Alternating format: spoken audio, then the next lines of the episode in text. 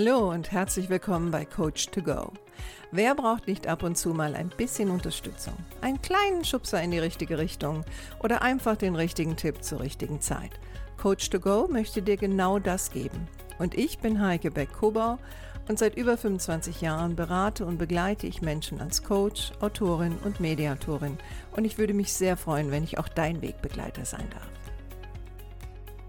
Hallo, schön, dass du da bist. Herzlich willkommen zur Folge 145. Heute mit dem Thema Selbstsicherheit kann man lernen.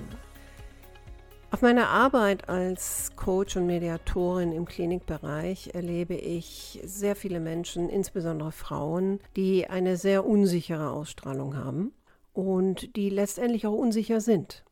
Und ich erkenne das sehr oft daran, dass sie sich ganz oft entschuldigen, dass sie eine sehr unsichere Körpersprache haben, dass sie ähm, jegliche Konflikte vermeiden und auch in jeglicher Form aufzufallen. Die sind äußerst unangenehm bis hin zu einem fast devoten Verhalten. Und wenn du für dich vielleicht das Gefühl hast, dass auch du in die Kategorie fällst und dir schon Gedanken gemacht hast, wie komme ich denn da raus, dann würde ich dir gerne heute ein paar Tipps an die Hand geben. Denn etwas, wofür ich ganz oft bewundert werde, ist meine selbstsichere Ausstrahlung. Und das meine ich jetzt ohne Arroganz, ähm, weil ich weiß, dass ich eine selbstsichere Ausstrahlung habe und das wird mir auch immer wieder bestätigt. Und natürlich liegt es auch an einem ziemlich stabilen Selbstbewusstsein. Und ich bin der Meinung, dass gerade Selbstsicherheit kann man lernen.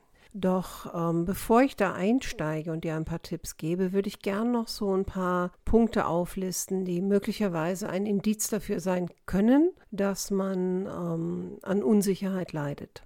Also das eine, was ich immer wieder erlebe, ist, dass Menschen, die in diese Kategorie fallen, die suchen stets nach Anerkennung, können aber gleichzeitig sehr schlecht damit umgehen, wenn sie sie bekommen.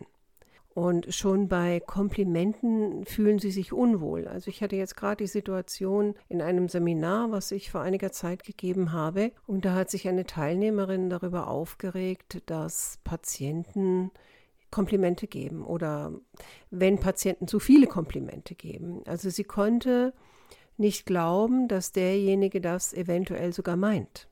Und ähm, da haben wir einen zweiten Punkt. Also ganz vieles wird in Frage gestellt. Besonders wenn es die eigene Person betrifft und besonders wenn es was Gutes an der eigenen Person betrifft, dann haben diese Menschen ein Problem, das zu glauben. Erfolge anderer machen die auch ganz oft neidisch und manchmal auch traurig. Und zwar traurig, weil sie damit hadern, dass sie der Meinung sind, dass sie das nicht schaffen, obwohl sie das vielleicht gerne möchten. Und das macht sie traurig, dass sie vielleicht nicht durchsetzungsstark sind oder dass sie sich vielleicht nicht wehren oder ja, nicht so beliebt sind oder oder oder. Was ich auch immer wieder merke, ist, dass das oft Menschen sind, die ganz stark auf ihren Schwächen fokussieren. Also wenn ich zum Beispiel auch in Führungskräfterunden, mit denen ich zu tun habe, jetzt gerade wenn es um Seminar geht, die Frage stelle, ähm, schreiben Sie mal zwei Stärken und zwei Schwächen auf, dann sind oftmals diese Menschen genau die, die erstmals mit ihren Schwächen anfangen und meistens auch keine Stärken finden, aber könnten endlos Schwächen auflisten. Was auch ein Indikator sein kann, ist, sich permanent mit anderen zu vergleichen und dann letztendlich immer schlechter abzuschneiden. Also die anderen sind angeblich immer besser. Und jetzt kann man sich natürlich vorstellen, dass jemand, der nicht sehr selbstsicher ist, für den sind natürlich soziale Medien tödlich. Weil was tun die Leute dort? Was tun die auf Instagram und Facebook und all diesen Plattformen? Sie stellen ihre beste Seite dar. Ähm, mit retuschierten Fotos, mit irgendwelchen klugen Sprüchen, mit außergewöhnlichen Situationen. Und seien wir doch mal ganz ehrlich, viele dieser Fotos, selbst wenn sie nicht retuschiert sind, so sind sie meistens eine Auswahl von, was weiß ich, 50 Fotos äh, und daraus das Beste. Also ich kann mich noch erinnern, letztes Jahr im Urlaub waren mein Mann und ich ähm, auf, der, auf dem Rückweg vom Gardasee und waren an einem See in Bayern und äh, sind um diesen See gelaufen und da gab es so eine sehr schöne Stelle, auch sehr schön für Fotos zu machen und ähm, da war so ein Platz davor und da war ein junges Mädchen, die sich fotografieren ließ von einem anderen jungen Mädchen Und ich habe dem Ganzen mal, ich glaube, fast zehn Minuten zugeschaut die hat gepostet und dann links rum und dann rechts rum und dann wurden die Fotos wieder überprüft und dann wurde wieder, nein, das nicht, ach nee, ist nicht gut, ich mache nochmal. Ähm, alle möglichen Verrenkungen, die man sich nur vorstellen kann. Und ich kann mir vorstellen, dass letztendlich sie kaum glücklich war mit irgendeinem Ergebnis, aber sie wahrscheinlich das Bild, was für sie das Allerbeste war, aus was weiß ich, wie vielen herausgesucht hat und das dann gepostet hat, um zu zeigen, guck mal, ähm, wie toll. Ne? Ich bin toll und der Platz ist toll. Nur das Problem ist ja, dass die Selbstsicherheit ist ja nur oberflächlich. Und die sozialen Medien sind voll davon. Und gleichzeitig haben sie natürlich auch den Effekt, Menschen, die selber nicht so selbstsicher sind, ähm, denen das Gefühl zu geben, boah, ne? Du bist ja eine richtige Null. Und deswegen empfehle ich auch immer, wenn jemand an seiner Selbstsicherheit arbeiten möchte, mal diesen ähm, Konsum dieser Medien zu reduzieren. Viele ihrer Sätze fangen an mit Tut mir leid. Also Entschuldigungen sind an der Tagesordnung, selbst für Sachen, die sie selber nicht verborgt haben. Es muss sich entschuldigt werden. Und sie sind natürlich auch sehr, sehr schwer in der Lage, Nein zu sagen, weil sie das Gefühl haben, dass sie dann negativ auffallen oder dass der andere sie dann nicht mehr mag und, und, und, und. Natürlich gibt es jetzt tausend Gründe, warum jemand nicht so selbstsicher ist. Und wahrscheinlich liegt auch ein großer Teil davon in der Kindheit, wie so oft. Aber da will ich jetzt erstmal gar nicht hin, sondern ich möchte dir ein paar Tipps an die Hand geben, mit denen du vielleicht etwas selbstsicherer werden kannst. Und wie so oft ist es mit Arbeit verbunden. Gleichzeitig, wenn du jemand bist, äh, der schon lange damit hadert, dann hat es auch schon sehr viel Zeit in Anspruch genommen und ich denke, es lohnt sich, ein bisschen daran zu arbeiten. So, was kannst du also tun? Also das eine ist ja, dass unsichere Menschen haben ja sehr oft Angst vor gewissen Situationen oder gewissen Reaktionen. Und gleichzeitig können wir natürlich nur wachsen, wenn wir auch mal aus unserer Komfortzone rauskommen und deswegen die Empfehlung, auch wenn du Angst hast oder irgendetwas befürchtest, trau dich trotzdem. Und vielleicht hilft dann eine kleine Affirmation. Und die Affirmation heißt, ich habe Angst, aber ich tue es trotzdem. Weil der Irrglaube, der besteht, ist ja, dass selbstsichere Menschen keine Angst mehr haben. Und das stimmt nicht. Ah, wenn du mehr zu dem Thema lesen möchtest zum Beispiel, dann empfehle ich dir mein letztes Buch. Lass deine Tierin aus dem Käfig, da geht es um mutig sein, obwohl man Angst hat. Ein weiterer Tipp wäre, lerne Nein zu sagen. Dazu habe ich auch schon einen Podcast gemacht und ähm, vielleicht fängst du an mit ein, zwei kleinen Neins am Tag. Und ich sage immer, Neins sind besonders stark, wenn sie a. nicht eingeleitet werden mit Es tut mir leid und b. nicht ergänzt werden mit tausend Erklärungen. Aber du musst erstmal ein bisschen üben. Ein weiterer Tipp wäre, achte auf deine Körpersprache. Also früher haben unsere Eltern, wenigstens meine, ne, also meine Generation, der wurde sehr oft gesagt, stell dich gerade hin, ähm, ne, Rücken gerade, ähm, nimm eine Haltung ein. Und es macht wirklich einen Unterschied. Also was ich sehr oft erlebe, ist, dass Menschen, die unsicher sind, denen sieht man das auch an. Und wir können unseren Körper nutzen, uns in einen anderen Zustand zu bringen. Also achte ein bisschen mehr darauf, wie du stehst. Ne? Also diese übereinander geschlagenen Beine im Stehen, die viele Frauen an sich haben. Also das sieht einfach nur verklemmt aus. Mag ja sein, dass das bei Germany's Next Top Model irgendwann mal angesagt war. Aber wenn du wirklich mal hinschaust, also eine Frau, die mit überschlagenen Beinen da steht, wirkt nicht selbstsicher, sie nimmt keinen Raum ein und im Extremfall könnte man auch meinen, sie müsste aufs Klo. Also lass das einfach sein. Übe Blickkontakt. Wenn es dir unangenehm ist, andere Leute anzuschauen, dann schau zwischen die ähm, Augenbrauen, ne? über der Nasenwurzel gibt es so einen Punkt. Wenn du dahin schaust, dann wird der andere denken, dass du ihn anschaust, aber du tust es eigentlich nicht. Ähm, und das kann am Anfang angenehmer sein.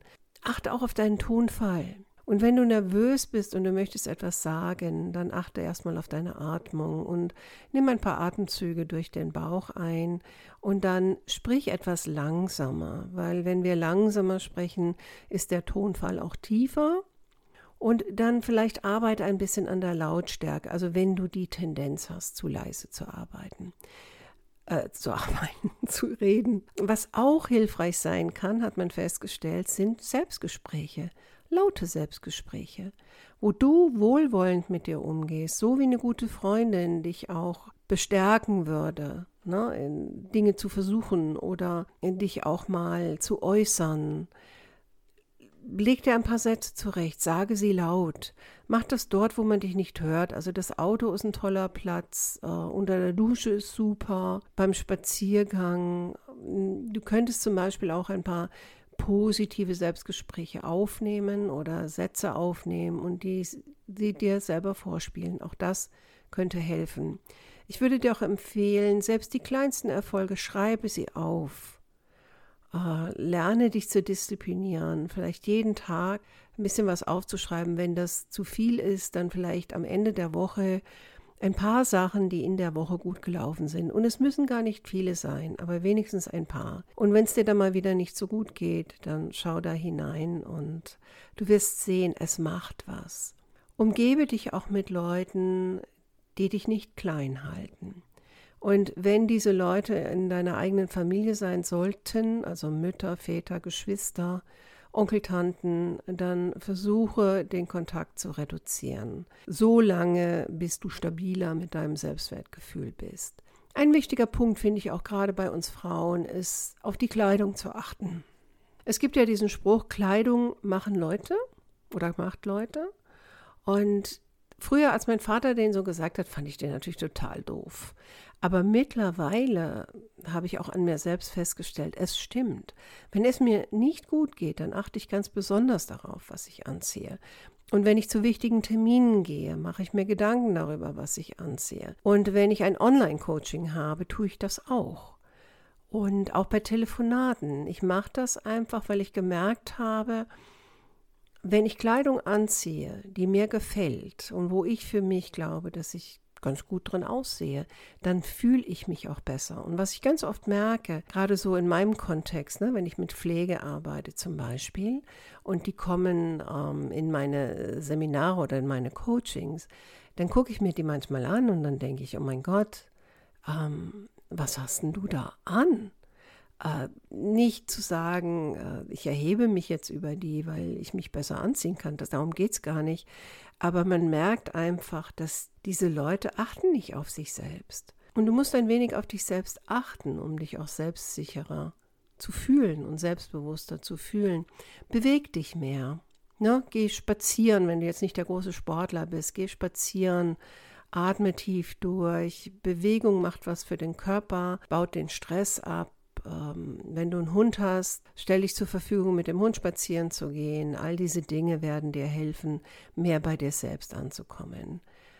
Eine weitere Möglichkeit ist, schau dir mal andere Leute an, die für dich wirklich selbstbewusst sind. Also die, mit denen du vielleicht auch arbeitest oder die du kennst. Also jetzt nicht die auf den sozialen Medien. Und schau mal, was an denen wirkt so auf dich? Was ist es eigentlich, womit diese selbstsichere Wirkung entsteht? Und du könntest den einen oder anderen auch ein bisschen modellieren, ne? wie die stehen, wie die sprechen, welchen Sprachgebrauch die haben. Du musst das Rad ja nicht immer neu erfinden. Es gibt einen schönen Spruch, wenn du es noch nicht kannst, dann tu mal so, als ob, bis du es kannst.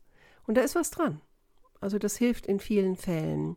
Und letztendlich ist es natürlich auch ein Thema, an deinen Glaubenssätzen zu arbeiten. Also was, was glaubst du über dich selbst?